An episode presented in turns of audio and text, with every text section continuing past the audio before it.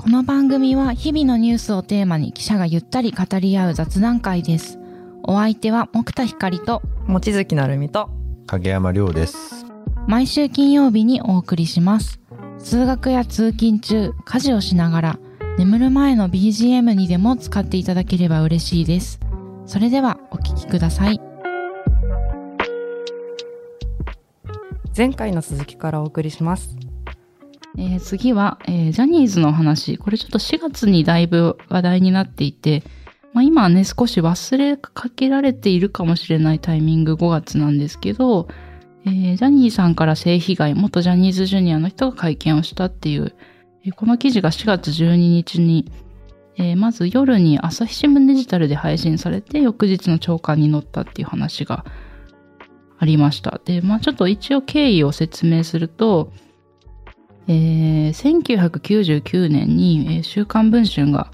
こういう少年たちへの性加害っていうのを報じていて、で東京高裁もセクハラについて記事の重要部分は真実だっていうことを認定しています。で、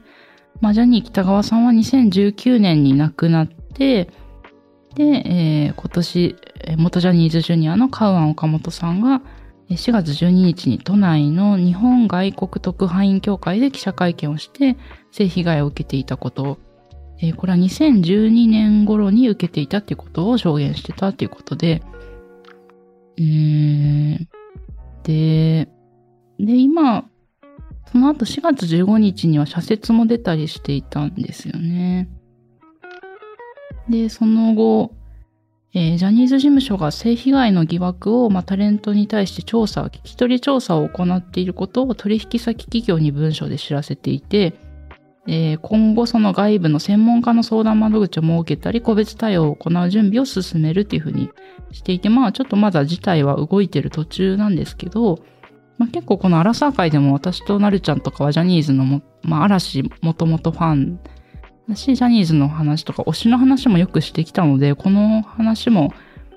あの、まあ取材直接していないので喋れることが限られちゃうんですけど、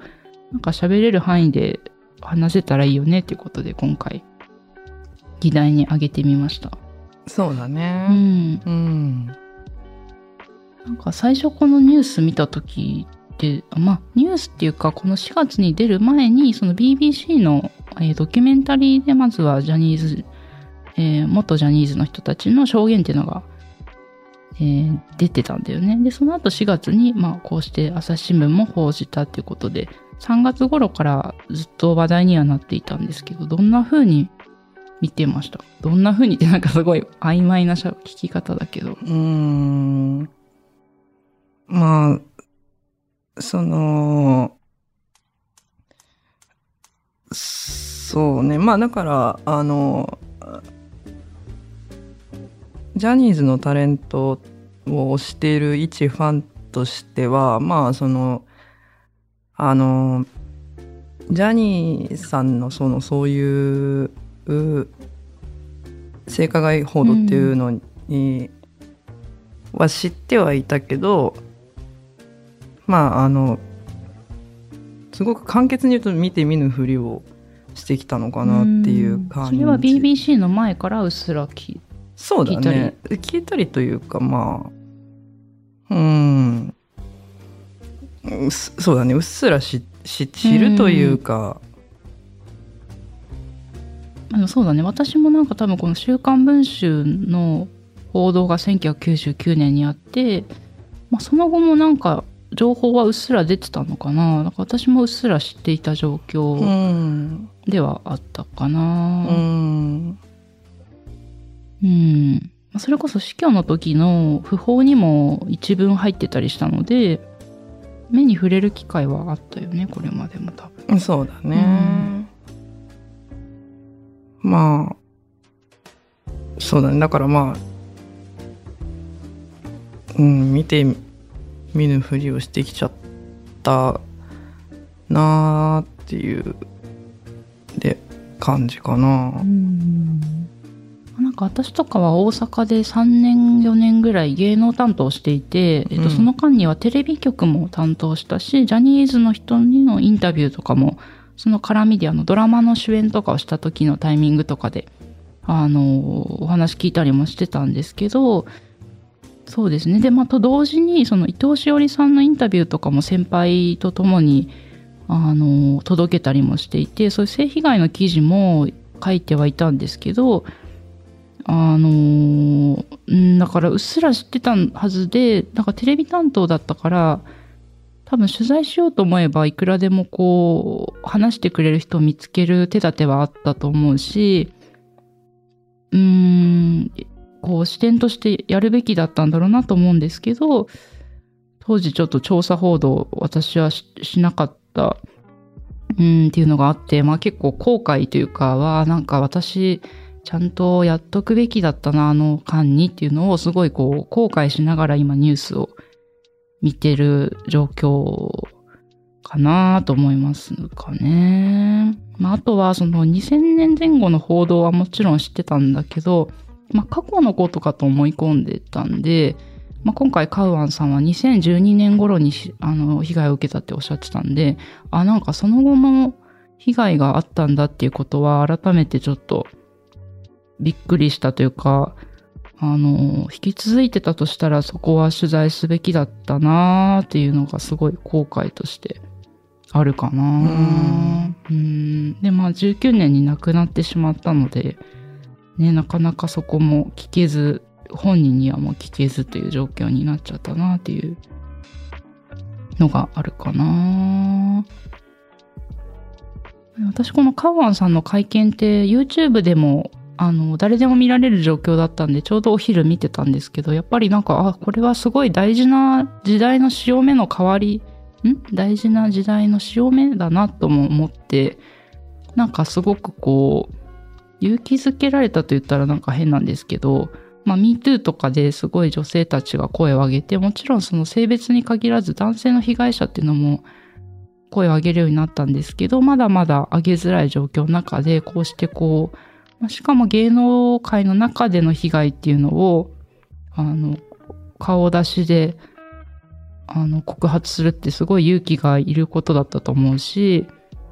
うん。で、なんか、この声を上げることが、上げづらくなってほしくないっていうようなことも、カーワンさんがおっしゃってて、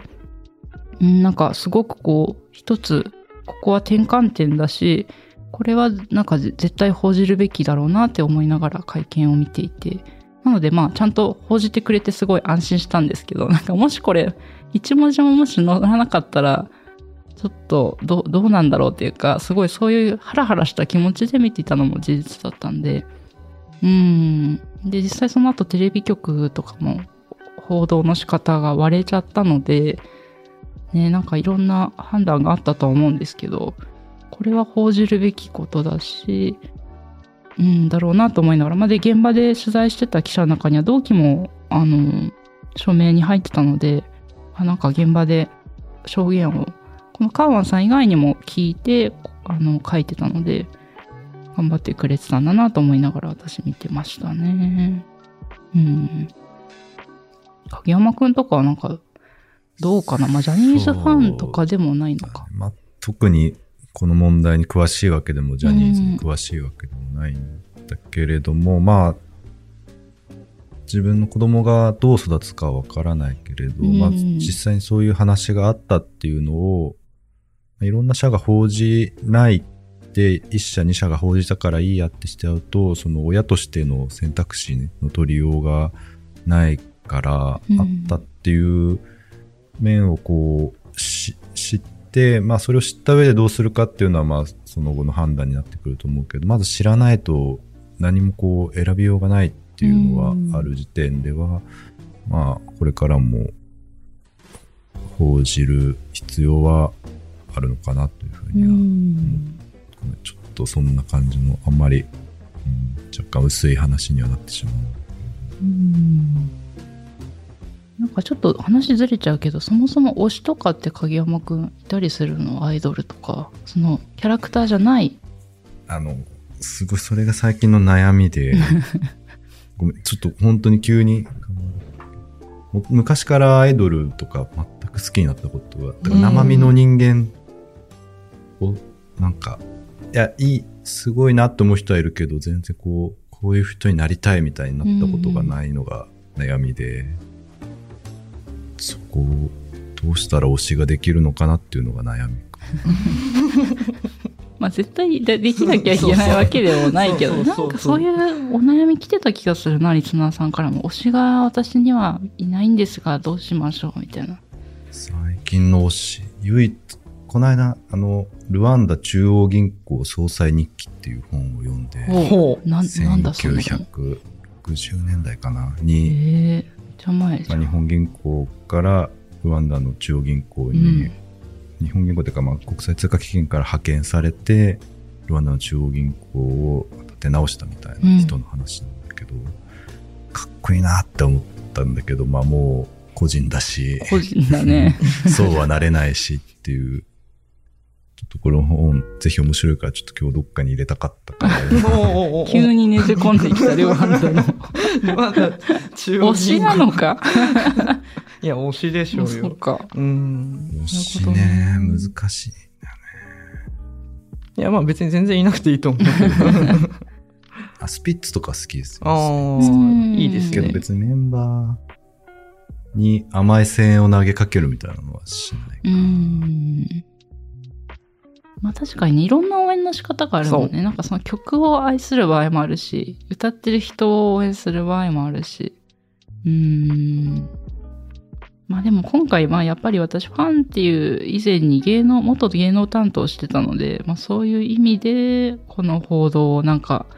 見てた面が大きかったかな。で、まあ今やっぱりこう事態が動いてる最中で数日前とかもカウアンさんが高松7チャンネルという YouTube のチャンネルに出演して、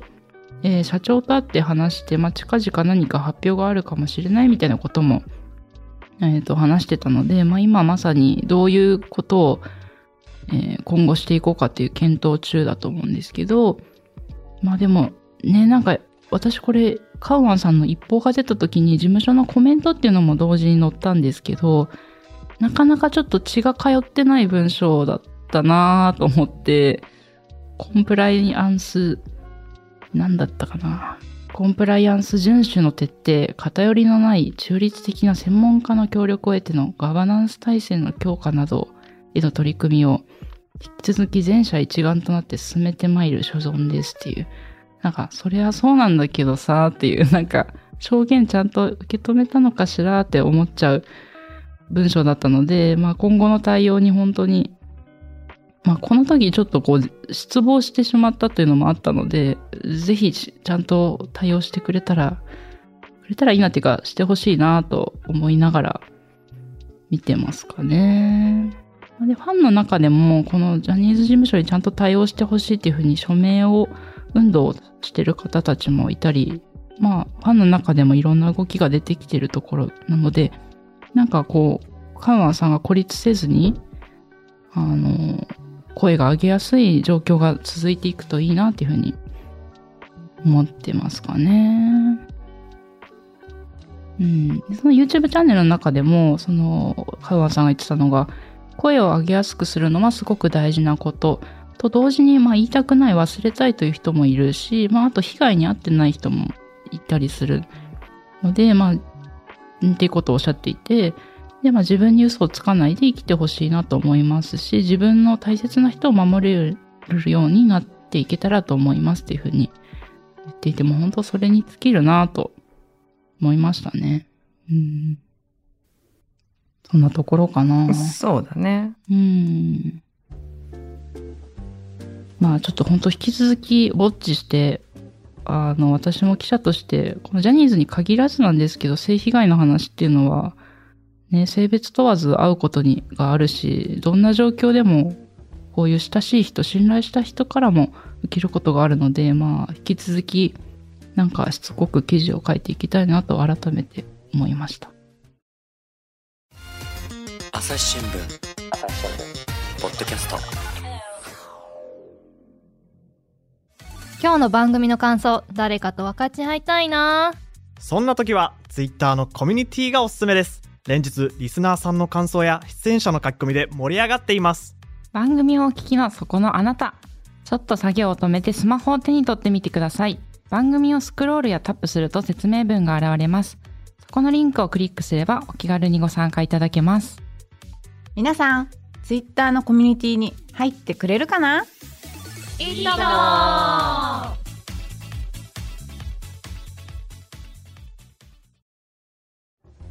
はい。じゃあ次のお話が、接客業のこれ名札の話で、これもまあちょっとハラスメントの話なんですけど、えーこれは番組も SDGs で作ったんですけど、えっ、と、バスとかタクシーで、あの、ドライバーさんの名札が掲示されてるの見たことあるかな二人。ある。あります。そう、なんか名前が書いてる場合もあるし、顔写真書いてる場合もあるんですけど、あれの、えー、掲示を見直そうという動きが今ありますっていう記事が出ていて、えー記事のタイトルは、付きまとい検索撮影、名札がもたらす苦痛、対応障あ適応障害の事例もっていうことで、えーまあ、えー例えばですね、国際自動車というタクシー大手は、運転手の氏名や顔写真、社名を記載した証明書をこれまで助手席の前に置いてるんですけど、えー酔っ払った客とトラブルになってスマホで撮影されちゃったりとかあの女性ドライバーを中心に不安の声が寄せられているということで、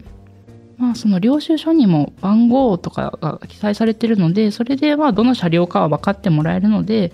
えー見直しをしようかと思っていますというこの声が紹介されてましたね。他にその薬剤師とかの名札もこれまでフルネームの記載だったんですけどこれもやっぱりストーカー被害とかカスタマーハラスメントを防止することから、えー姓のみ、えーと名字だけということですね。または氏名以外の呼び方を認めるようになりましたということで、えーこれも薬局でも、え名札が変わっていくかなというところ。で例えばツルハドラッグを展開するツルハは従業員の名札を名字だけのひらがな記載にしていますと。えー、あとはウェルシアとかは、すべての従業員が名字だけの名札にしてますと。うん。で、まあ実はタリーズ、えこの東京本社にもあるんですけど、タリーズの名札が変わっていて、従業員の姓と名前のイニシャルを表記するように変えましたと。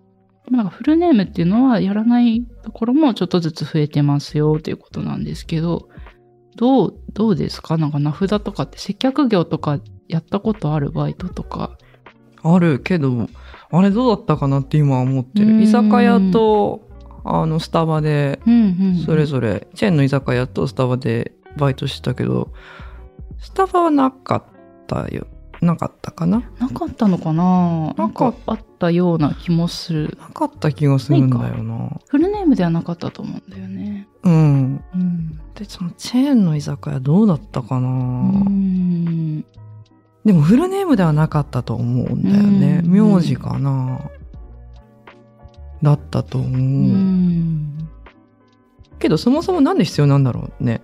あ、名札自体ね。そう。で、なんかそ確かのに、えっ、と、ツルハ、ツルハドラッグの場合は、その、うんうん。医薬品や化粧品の知識を提供するドラッグストアでは名字は必要だ。あそのよくはそうかそうか。従業員によってその医薬品や化粧品の知識が異なり客から以前カウンセリングしてもらった人に接客してほしいという要望がある、うん。その際に名前がわからないと従業員を特定できない。あなるほど。そういうことか確かにうっすらなんか例えば本田さんって人に前接客されてすごい薬のこと詳しく教えてくれたなと思ったら、まあ、またあの私の状況してるあの人うにん。接客してほしいな、あ確か本田さんだったなみたいな感じで、名字が分かるといいこともあるかな。飲食だといるかね。確かに言われてみたらね呼ぶことないもんね名前で。なんとかさんとかって多分別に呼ぶ必要がないもんねいらなそうだな。クレームぐらいじゃん逆に常 常連だったら名前知ってる。うんこそうだよね萩山くんはそのバイトとかの名札経験はどう？っちも個人経営の居酒屋で働いてた時は別にな,、なかった。うんうんうんないけど、そっか、常連さんとかには覚えられて、うんみたいな。なんかニックネームとかあるよね。居酒屋さんだとさ。ニックネームでつけてなんとかって呼んでくださいみたいな。それ多分お客さんとのコミュニケーションを取るためだと思うけど、うん。個人が誰ね識別できれば別にフルネームの必要なさそうな。うん。タクシーだとなんだ、これ道路運送法に書いてあるみたいなのがインフォグラフィックに書いてあるけど、そうだね。まあそうだ、これ確かね、あのーこれ、記事を書いたカード記者と、あの、ヒカリン、ポッあ、ドキャストそうそうそう、やってたけど、取材を、あ取材じゃない。うんあの番組を作ったんですけど。確かこの法律が古いんだよね。そうそう、めちゃくちゃ昔に作られた、あのー法律で、で、そう、省令か。あの、うん道路交通、あ、道路運送法に基づく交通、国土交通省省令っていうのがあって、まあ、そこに、あの、バスやタクシーでは名前とか、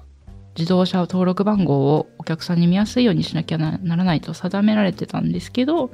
これを改正しようと。改正されるのか、夏から変わるということで、うん。今後は義務付けじゃなくなるっていうことでしたね。まあそうですよね。出したい人は出せば、まあその名札からもしかしたら話が盛り上がるうん。私も影山さんっていう人に2日連続で愛知の時に当たったことが。あ、タクシーで？なタクシーで。へえ、同じ名字ってこと？そう1日目は高知の人で、うん。で次の日も別な影山さんに当たってすごいね。高知の方ですか？もしくは福福島ですか？って聞いたら静岡ですってなってへ影え。山さんは高知と静岡と福島にいるんだっていうのが分かったっていう。それちょっといいね。プチ盛り上がりだね。確かに。確かに。ね昔ウィズニュースでもなんかあのもなんかタクシーの運転手さん、うんうん。完全に名前は日本の名前なんだけどちょっと話し方のイントネーションが違って、うん。聞いてみたらボートピープルだったみたいな記事とかもあったからうん。そういうきっかけになるっていう意味では確かに名前って表示した方はいいような部分もあると思うけど、うん。まあ別にそれは出したい人は出せばいいしっていう感じがするよね。そうだね。まあだからメメリットとしてはそのコミュニケーションのきっかけかね、うんうんうん。やっぱりその掲示する、まあ、あとはその責任を明確にするみたいなところなのかな。そうだね、うん。でもなかなかちょっとそれが行き過ぎてしまって、うん。写真を撮られてさらされちゃうとかね、顔写真まで写ってたりすると、うん。確かに私も社員証ぶら下げて毎日活動しろって言われたらだいぶ嫌かもしれない。あその会社外で会社外で、あの名前と顔写真がさ、社員証うん。私たちは入ってるから、これは本社に入るときにピッてするのにいるんですけど、うん別にぶら下げてはないカード。まあでもそれをね、ずっと見せてるような感じだから、それはちょっと嫌かもなっていう。いやあかんね。やだね。うん。ん。インターネットとかない時代だとね、拡散が限られてるから、どこまででも広がっていっちゃうっていうのはちょっと怖いですよね。